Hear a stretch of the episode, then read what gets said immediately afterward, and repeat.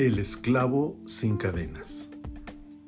Esta es la historia de un hombre joven que formaba parte de una cuadrilla de esclavos condenada a trabajar en, las, en una de las minas más grandes de Europa.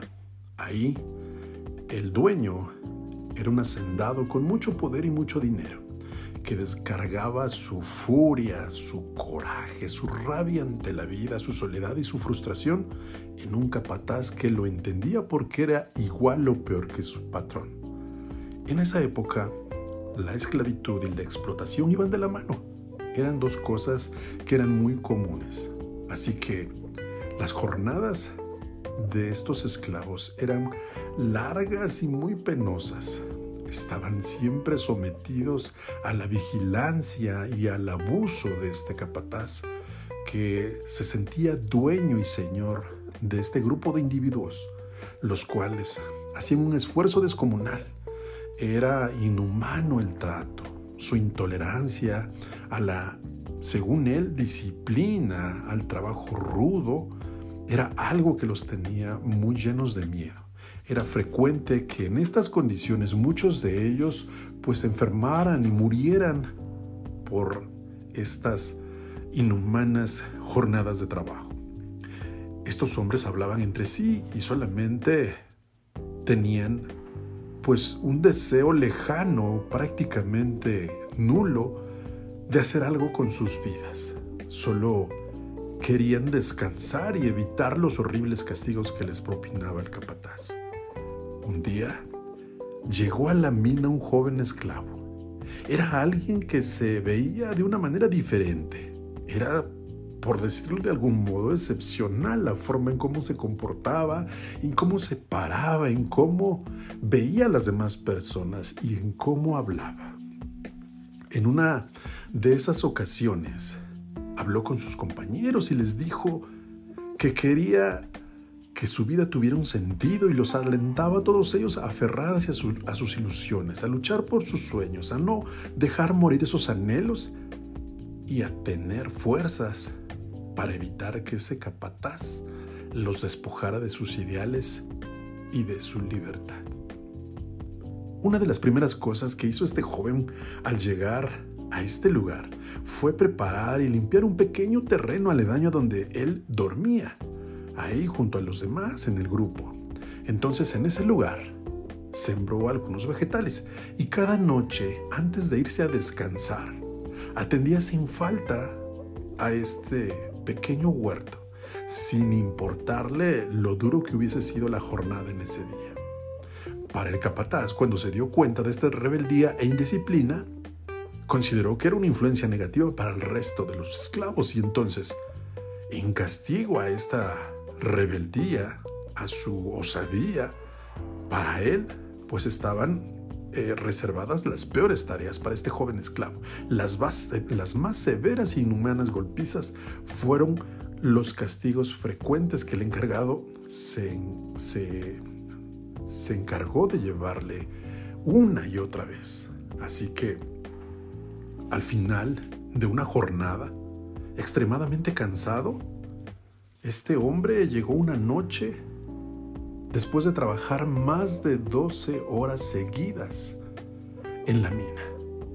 El joven estaba cubierto de lodo de pies a cabeza y había heridas, había llagas en sus manos y en su cuerpo. Estaban abiertas y ensangrentado. También se encontraba totalmente agotado y sus compañeros cuando abrieron la puerta lo ayudaron hasta llegar al catre en donde él descansaba. Sorprendidos, se dieron cuenta de que él se puso de pie y fue al lugar donde se encontraba su asadón y se dispuso a atender su huerto. Uno de ellos, un esclavo, el más eh, experimentado, el más viejo de ellos, aprovechó para ponerse frente a él, cerrándole el paso y reclamándole, ¿qué haces? ¿Te has vuelto acaso loco? ¿Cómo quieres acabar tu vida? Mira, nosotros estamos hechos trizas y mírate tú cómo te encuentras. ¿No te das cuenta que mañana no vas a tener fuerzas para poder trabajar? ¿Quieres morir de esto? ¿Quieres morir así en estas circunstancias? ¿Qué es lo que pasa contigo? Sin exaltarse, sin perder la, compostura, el joven esclavo le dijo y los demás escucharon. Hoy he trabajado más de medio día para otra persona, construyendo con mi sudor su beneficio, no el mío, rompiéndome el lomo bajo las órdenes de alguien a quien no le importa si vivo o muero. Qué triste amigos, qué triste sería irme a dormir sin haber trabajado tan siquiera unos instantes para mí mismo. ¡Wow! ¡Qué historia!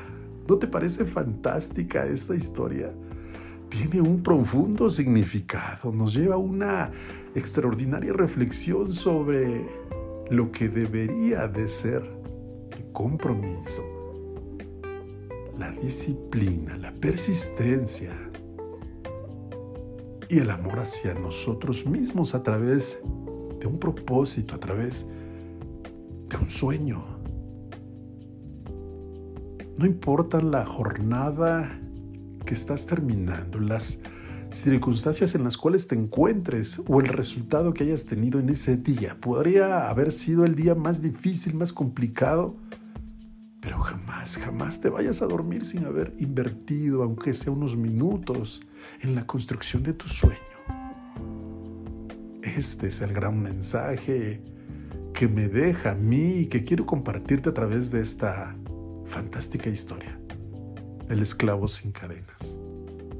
Me va a encantar conocer tu opinión, que me hagas llegar tus comentarios sobre lo que te ha gustado de esta narración. ¿Qué reflexión te ha llevado? ¿Qué despertó en ti? ¿De qué te diste cuenta? ¿Qué aprendiste? Compártemelos. Me va a encantar leerte. Te mando un fuerte abrazo y deseo que tengas una jornada extraordinaria.